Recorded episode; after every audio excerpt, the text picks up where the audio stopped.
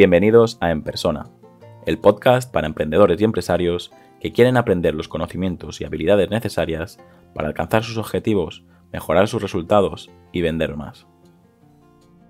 ¿Qué es un rebranding? Cuando cambiamos la orientación de una marca, se llama rebranding. Es un cambio profundo que afecta tanto a la estrategia como al posicionamiento de marca. No lo tienes que confundir con un restyling. Un restyling consiste en hacer cambios o variaciones estéticas de tu marca. ¿Cuándo es necesario hacer un rebranding? Hay varias situaciones en las que es necesario hacer un rebranding. La más común es cuando el proyecto empresarial entra en una nueva etapa, como por ejemplo, ¿quieres que tu empresa se posicione dentro de un nuevo mercado? Quizás es necesario hacer un rebranding entra un nuevo socio en la empresa o en la compañía, tu oferta se está diversificando, estás ofreciendo nuevos servicios, nuevos productos en diferentes sectores, pues probablemente también es necesario hacer un rebranding. ¿Te estás planteando cambios en tu modelo de negocio? ¿Hay un cambio directamente en tu modelo de negocio? Pues también probablemente necesitas plantearte hacer un rebranding. ¿Tu público objetivo ha cambiado? Ya no sirves a las mismas personas, ya no le hablas de la misma manera a tus clientes porque tus clientes han cambiado, pues probablemente es necesario hacer un rebranding. Tu marca se ha visto obligada a estar presente en diferentes canales, ha cambiado los canales donde estaba habitualmente. ¿Te suenan algunos de los ejemplos que he comentado? ¿Te suenan alguna de las situaciones anteriores? Es el momento de hacer un rebranding. Cambiar una marca no es fácil, Dar este paso puede producir ciertas inseguridades. Además, supone costes que variarán en función de todo aquello que tengas que variar en tu empresa. No es lo mismo un negocio que tiene solo una página web que otro que tiene un espacio físico, material corporativo, vehículos, uniformes, etc. Cuanto más cosas haya que cambiar, más subirá el precio. Es por ello que cada decisión que se tome durante el proceso debe estar muy bien pensada.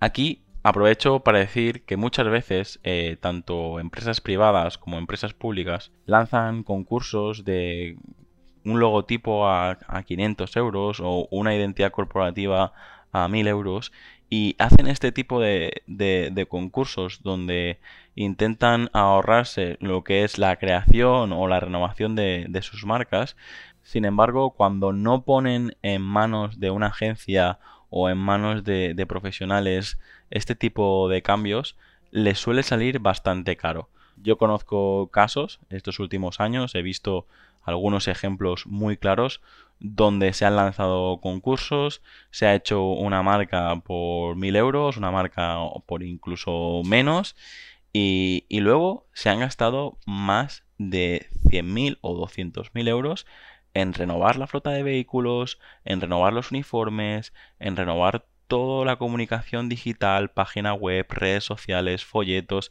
He querido hacer una pausa para comentarte esto. Si tú o tu empresa o tu compañía, eh, ya sea pública o privada, os estáis planteando un rebranding, no lo dejéis en manos de, de, cualquiera. Muchas veces sí se intenta hacer internamente para, para ahorrarse un dinero, pero te aseguro que cuando haces una marca, cuando renuevas tu marca, renuevas todo tu planteamiento estratégico y lo estás dejando en manos de gente que no tiene experiencia, de gente que no sabe ni siquiera la estrategia de la marca, que no sabe ni siquiera el posicionamiento de la marca, es decir, dónde se encontraba esta marca antes de hacer el rebranding y dónde quiere llegar, el por qué, por qué está haciendo esta marca el rebranding. Es habitual, no solo en Mallorca, donde yo vivo, sino en el resto de España, ver organizaciones públicas y privadas hacer rebranding pues internamente o directamente a través de, concursos donde se presentan todo tipo de diseñadores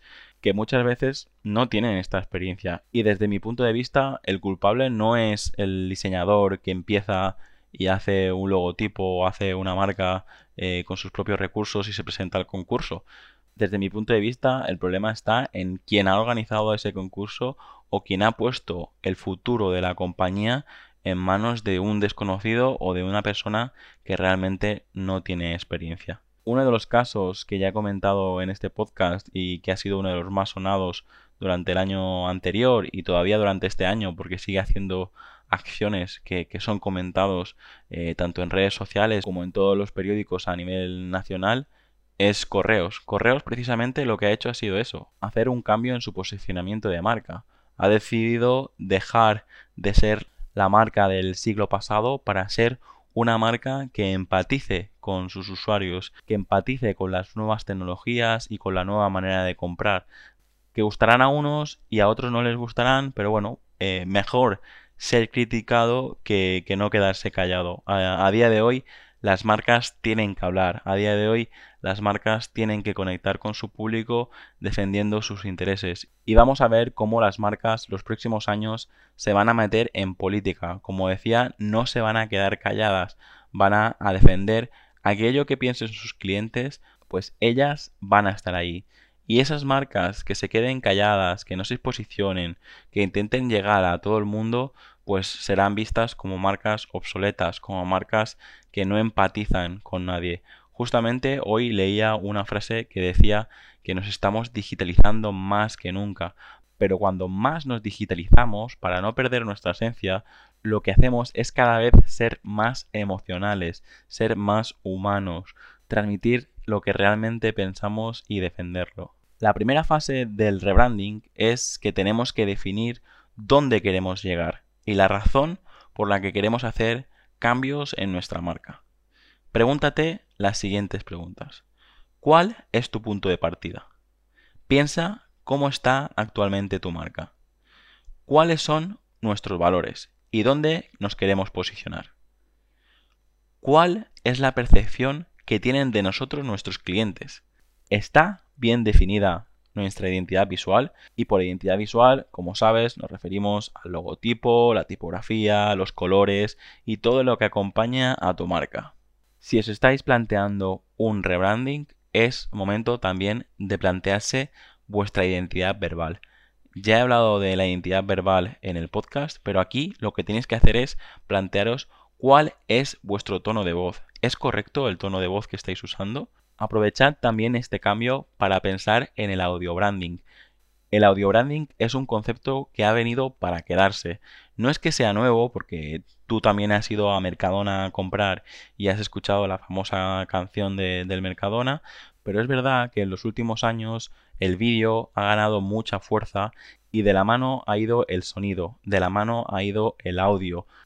Todos ya tenemos a día de hoy una Alexa o un móvil o una Smart TV, bueno, cualquier aparato que nos escucha, que nosotros le podemos preguntar y él nos responde. Por lo tanto, tú tienes que plantearte que si tu marca va hacia allí, si tu marca va a estar presente en estos canales, tu marca tiene que tener una voz. Tiene que tener una voz masculina o femenina. En el capítulo anterior sobre branding ya hablé de lo importante que es la personalidad de tu marca. Así que por lo tanto, pregúntate, ¿estamos preparados? ¿Realmente hemos hecho este ejercicio? ¿Cómo tiene que hablar? ¿Cómo tiene que vestir? ¿Cuál será la identidad visual en este nuevo posicionamiento? Lo primero que tienes que hacer en la segunda fase del rebranding es buscar la coherencia. Hacer un análisis interno, externo y del público al que nos vamos a dirigir. El rebranding parte del interior de la marca y va hacia el exterior. Por eso, de nuevo, reflexiona y responde una serie de preguntas. ¿Cuál fue la razón por la que empezó todo? ¿Cuál es tu historia? ¿Qué te diferencia del resto? Respecto al mercado, las preguntas que debes hacerte son las siguientes. ¿Tienes mucha competencia? ¿Va en aumento? ¿Existen nuevas tecnologías o tendencias que afectan al mercado? Y ahora piensa directamente en tus competidores. ¿Cuál es su mensaje? ¿De qué modo buscan ellos su posición en el mercado? ¿Qué códigos están usando? En la tercera fase del rebranding es el momento de tomar decisiones. Vamos a redefinir la marca hay que arriesgarse, pero intenta andar sobre seguro. El principal objetivo es dejar claro qué es lo que te diferencia de los demás. Debemos crear un discurso en el que contemos lo que es realmente importante en nuestra marca, los atributos que nos definen, nuestros valores, la personalidad que vamos a mostrar y nuestro nuevo posicionamiento de marca. Y para terminar, en la cuarta fase del rebranding, todo lo que hemos pensado hay que llevarlo a cabo. Y es mucho en lo que hay que trabajar. Como te he comentado, la identidad visual, construir la marca a través del copywriting o el storytelling, crear una voz propia, saber el modo en que vas a gestionar la marca en todos sus aspectos y en todos los canales, es en este momento cuando empieza la parte más potente de todo el proyecto. Hay que salir con la nueva imagen y defenderla a capa y espada con actitud y con hechos. Cada semana intento aportarte valor con los episodios y con los artículos en el blog. Te invito a que eches un vistazo a la página web y allí veas todos los artículos que ya he escrito y veas todos los episodios que ya están publicados. Y si necesitas ayuda, pues sabes que puedes entrar en llamopuyolcatjohn.com barra gratis y si te apuntas, podemos hacer esta consultoría de 30 minutos para escuchar tu caso y decirte cómo debes avanzar. Si no quieres perderte nada, puedes apuntarte también en el canal de Telegram y recibirás todos los contenidos en tu móvil, tanto los episodios como los artículos. Todas las semanas, los miércoles, publico en el canal de Telegram los nuevos contenidos. Hasta aquí el episodio de hoy. Muchas gracias por escucharlo. Si te ha gustado, no olvides compartirlo en redes sociales y suscribirte en iTunes, Evox, Spotify o YouTube. Para enviarme tu opinión sobre el podcast, escríbeme al formulario que encontrarás en jaumopuyolcatjohn.com barra contacto. Encuentra este y todos los demás episodios en enpersona.com.